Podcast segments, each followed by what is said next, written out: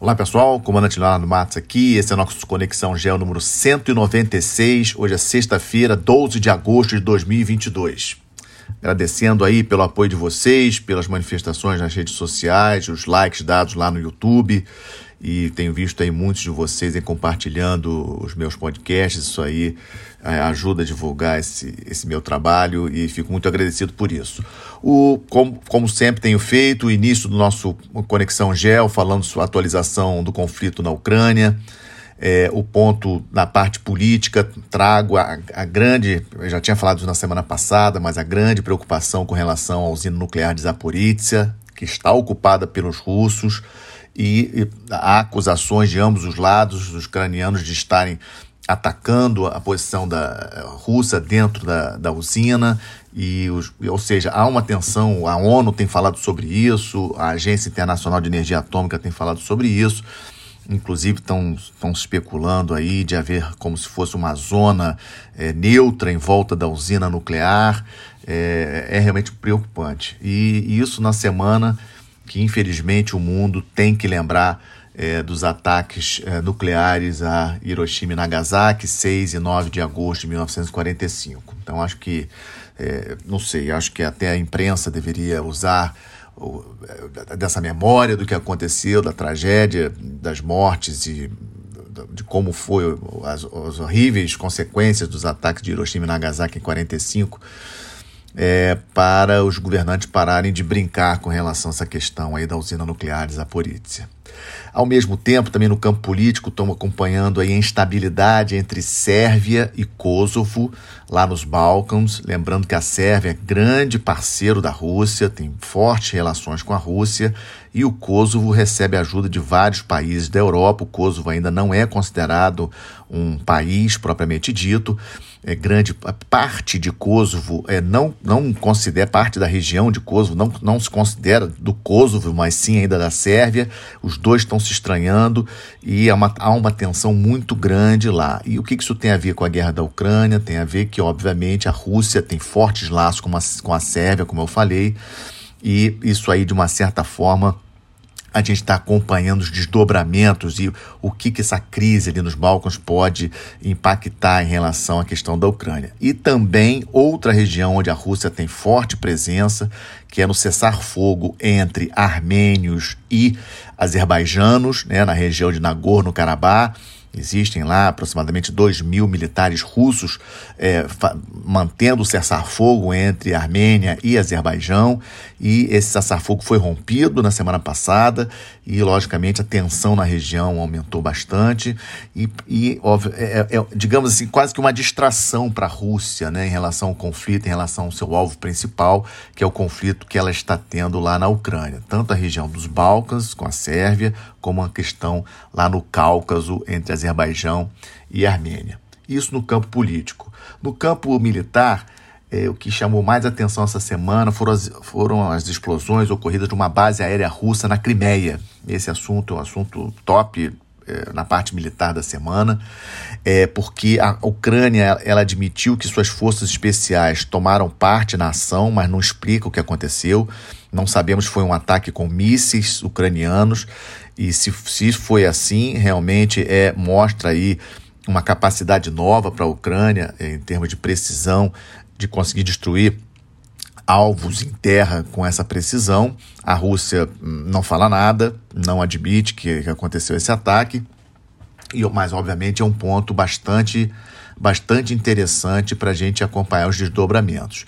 No terreno, há uma mobilização, em linhas gerais, de parte da tropa russa para o sul, né, para reforçar a posição naquela região de Kherson, lembrando que do outro lado tem a, cidade de Mykolaiv, que ainda está de poder da, da Ucrânia, e os especialistas militares que estão acompanhando o dia a dia o conflito é, estão na dúvida se essa questão é, é indica uma tendência da Rússia de avançar sobre outras posições no sul da Ucrânia, inclusive a cidade de Odessa, né, o porto de Odessa, importantíssimo, ou se é mesmo só para reforçar as posições em Kherson. É, no leste, é, a Rússia segue avançando lentamente e vai acabar conquistando toda a região do Donbas, né? ou seja, consolidando a sua posição, não apenas naquelas duas repúblicas rebeldes de Donetsk e Lugansk, mas em toda a região do Donbass ucraniano. E também estamos de olho na questão é, do aumento das ações russas para é, ocupar em definitivo as regiões que ela já conquistou. Emissão de passaporte, é, reconstrução de casas, é, tentando fazer eventos para melhoria da qualidade de vida e até já sinalizando plebiscitos é, para aquelas regiões é, deixarem de fazer parte da Ucrânia e fazer parte da Rússia. Isso realmente é preocupante e a gente vai seguir acompanhando. Na parte econômica, Nord Stream 1 continua com aquela limitação de 20%, né, aquele gasoduto que liga a Rússia até a Alemanha. A seca na Europa é, preocupa também a Alemanha, porque isso vai comprometer a questão, inclusive, de transporte pelos rios alemães, estão muito secos. Né? A Alemanha usa muito seus rios para transporte de material, inclusive de carvão, né? para as novas usinas de carvão que foram reativadas. E surgiu essa semana também uma notícia interessante de uma possível de uma construção de gasodutos e oleodutos é, vindos de Portugal, passando pela Espanha, é, França e seguindo para o restante da Europa, inclusive pela Alemanha e, a Porto, e Portugal recebendo esse óleo e esse gás de países da África. Também é, uma, é um dado interessante. Vamos seguir acompanhando. É uma, infelizmente, é um conflito que não temos como precisar quando que vai acabar. O tema principal do nosso Conexão Gel de hoje a China vai tomar Taiwan agora ou não? Isso é uma questão que eu até é, coloco para vocês. Se vocês fossem o presidente Xi Jinping da China, esse é o momento para invadir Taiwan ou não é o momento para invadir Taiwan? É, vamos tentar usar um pouquinho da história, né? O Deng Xiaoping, quando assumiu o poder na China em 1978, ele, ele, a política que ele queria para Taiwan é a política é, de Hong Kong, né? um país com dois sistemas. Deixaria lá Taiwan ter a sua, o seu governo próprio, etc., é, mas não teria relações exteriores, ou seja, não teria embaixadas em outros países, nem teriam é, forças armadas. Na verdade, Deng Xiaoping chegou até a aventar a possibilidade de, de Taiwan ter forças armadas como se fosse uma guarda nacional, etc. E ele achava que os taiwaneses iam aceitar essa situação é, com a China, mantendo boas relações com Taiwan, e, e, isso foi acontecendo em termos comerciais. A China tem uma forte parceria comercial com Taiwan, e o partido, é, o Kuomintang, que é um partido em Taiwan que é pró-China, que é ligado à China, é, os chineses, Pequim foi reforçando os laços com esse partido e, e reforçando os laços com Taiwan de uma maneira geral. Só que com o evento de Hong Kong em 2019, vocês lembram daqueles protestos em Hong Kong em 2019, quando o governo chinês teve que endurecer as medidas é, em relação a Hong Kong para debelar aqueles protestos e também prender os líderes, etc. Ou seja, aquele, aquela, aquela postura mais agressiva de Pequim em relação a Hong Kong levou Taipei, os taiwaneses, a se assustarem e aí o discurso mudou é, bastante, né, tem mudado bastante nesses últimos anos é, em, em Taiwan. Então é um ponto, essa é a parte histórica da coisa, digamos assim. A polêmica visita da Nancy Pelosi, que nós falamos no podcast da semana passada, de uma certa forma foi um treinamento para a China, né? É, serviu como, digamos assim, como desculpa para a China fazer o maior exercício militar em torno de Taiwan da história, com vários lançamentos de mísseis, navios, etc e pôde é, favorecer, digamos assim, é, a estrutura militar chinesa para testar até as defesas taiwanesas, a questão de detecção radar, é, a, a questão de comunicações dos taiwaneses, dos militares taiwaneses entre eles, das comunicações militares, que eu estou querendo dizer, né? E essa semana também a China emitiu um novo um paper, né, uma nova política de tratamento com relação a Taiwan, do tema Taiwan, e nesse ponto ela retira o que tinha colocado na última, é, em que ela não, não considerava a possibilidade, na última, a China não considerava a possibilidade de enviar tropas ou pessoal administrativo para dentro de Taiwan, aquela política que eu tinha explicado do Deng Xiaoping, isso foi retirado agora. Isso aí já não tem mais. Ou seja, a China considera sim, é, com esse paper, ela está praticamente admitindo a possibilidade sim de enviar tropas para retomar Taiwan, como ela mesmo fala. E a mesma, nesse mesmo paper, a China acusa os Estados Unidos de estar fomentando essa independência, esse pedido de independência de Taiwan é, da China, que a China não, não admite e também esse paper acusa o partido atual da presidente eh, taiwanesa Tsai Ing-wen eh, como que puxando, digamos assim, para essa crise que está. É interessante nós vemos as a, a, a pesquisas de opinião dentro de Taiwan com relação a esse assunto. Vejam bem, apenas 5,1% 5,1% da população taiwanesa quer independência imediatamente e 1,3% querem a unificação com a China a grande maioria da população taiwanesa quer ficar do jeito que está, ou seja, essa questão um pouco é, é dúbia, né? Ou seja, a Taiwan não se torna um país reconhecido internacionalmente, mas tem a sua independência na prática, liberdade de fazer é, acordos econômicos e comercializar com todos os países, etc. É bem, é bem interessante, né? Ou seja, a, os extremos é, são a minoria, né? As, as posições extremadas em Taiwan é, não, não representa o que a maioria da população quer. E uma notícia também, nessa quarta-feira, o vice-líder do partido Kuomintang, que é o partido pró-China, saiu de Taiwan para fazer várias visitas na China. Isso preocupa, por um lado, pode estar indicando algum plano de Pequim com relação a Taiwan, então é algo para a gente acompanhar. Em termos militares, a China poderia até aproveitar esse momento que os Estados Unidos têm apenas um porta-aviões naquela região, que é o Ronald Reagan, que é um porta-aviões sediado no Japão. O Abraham Lincoln, que era o outro porta-aviões americano que estava no Pacífico, navegando ali na região do Havaí, etc., ele já atracou ontem em San Diego.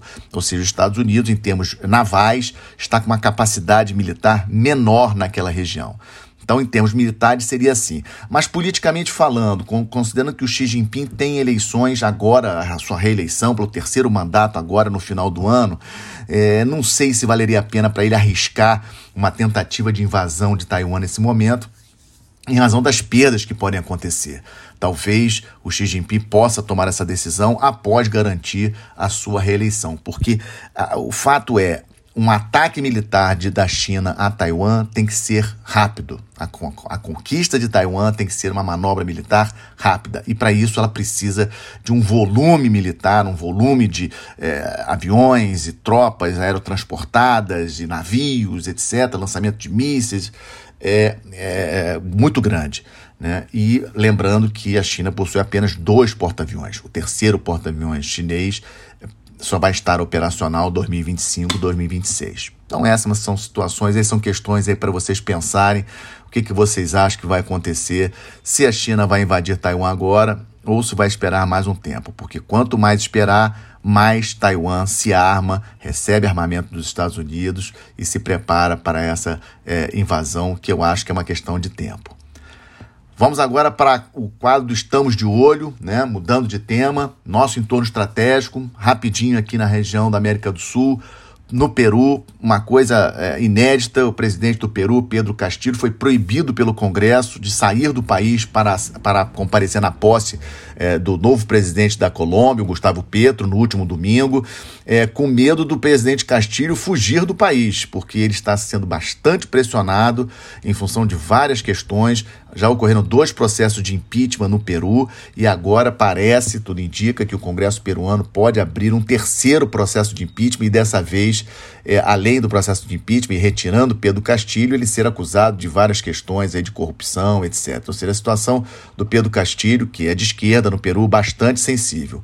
Na Argentina, Alberto Fernandes se reuniu com Gustavo Petro, presidente Alberto Fernandes da Argentina, no dia da posse, logo depois, no dia 7, né, para tentar, obviamente, a gente não tem detalhes do que eles falaram, mas a imprensa é, especula que seja a questão de articular a esquerda na América do Sul, Argentina com Colômbia, com Peru, com Chile, é, Bolívia, é, tentando fazer aí uma união aí da esquerda na América do Sul. Mas enquanto isso, em casa, é, Fernandes está sofrendo bastante. Inflação de julho na Argentina, 7,4%. Somente em julho, 7,4%. Anualizada, a, a, a inflação na Argentina está em 71%.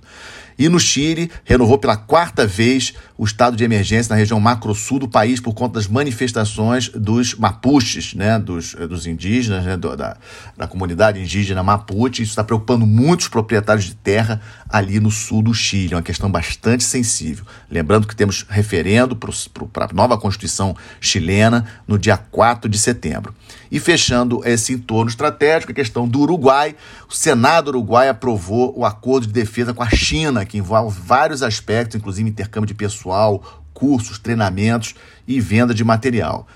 É, é algo que nós devemos acompanhar em torno estratégico brasileiro, o Uruguai fechando um acordo de defesa com a China, bem aqui ao sul do Brasil. Outro ponto também do estamos de olho, tensões no Oriente Médio, Israel contra a jihad islâmica dentro da faixa de Gaza no último final de semana, 45 pessoas morreram, entre elas 16 crianças, é, mais de 300 feridos. Teve, já teve um cessar-fogo que foi mediado pelo Egito, mas a situação, de uma maneira geral, lá na região segue tensa. O GCPOA, que é aquela volta do acordo é, para controlar o programa nuclear iraniano, eu comentei com vocês na semana passada que ele foi retomado, realmente foi retomado, e os, os países voltaram para casa com uma proposta definitiva aí do acordo na segunda-feira. Estamos aguardando aí novidades se esse acordo vai sair ou não da retomada é, do JCPOA, que foi assinado na época do Obama para tentar restringir o programa nuclear iraniano e o Irã, Irã chegar a ter arma nuclear. Lembrando que essa questão do Irã tem a ver com a questão do jihad islâmica versus Israel, é, porque a jihad islâmica é apoiada fortemente pelo Irã. A gente tem que raciocinar sempre com essas tensões no Oriente Médio, essa, essa briga entre Israel e, é, e, e Irã. Lembrando que Israel também passará por eleições 1 de novembro e Benjamin Netanyahu pode estar voltando como primeiro-ministro. Fechando com as boas notícias, como sempre, estive nessa última quarta-feira fazendo uma palestra sobre geopolítica polar lá no treinamento pré-antártico, no Centro de Adestramento da Marinha, na Marambaia. Esse treinamento pré-antártico acontece todos os anos. Esse ano tinham 70 pesquisadores civis lá, 46 militares. Fiquei muito satisfeito com o evento, é, vendo a vibração daqueles pesquisadores ali pela presença brasileira na Antártica, a importância do Brasil na Antártica, a importância da Antártica para o Brasil. Gostei muito desse evento e é com ele que eu gostaria de fechar mais esse Conexão Gel, agradecendo sempre o prestígio de vocês, desejando um excelente esse final de semana. Até a próxima sexta-feira. Muito obrigado.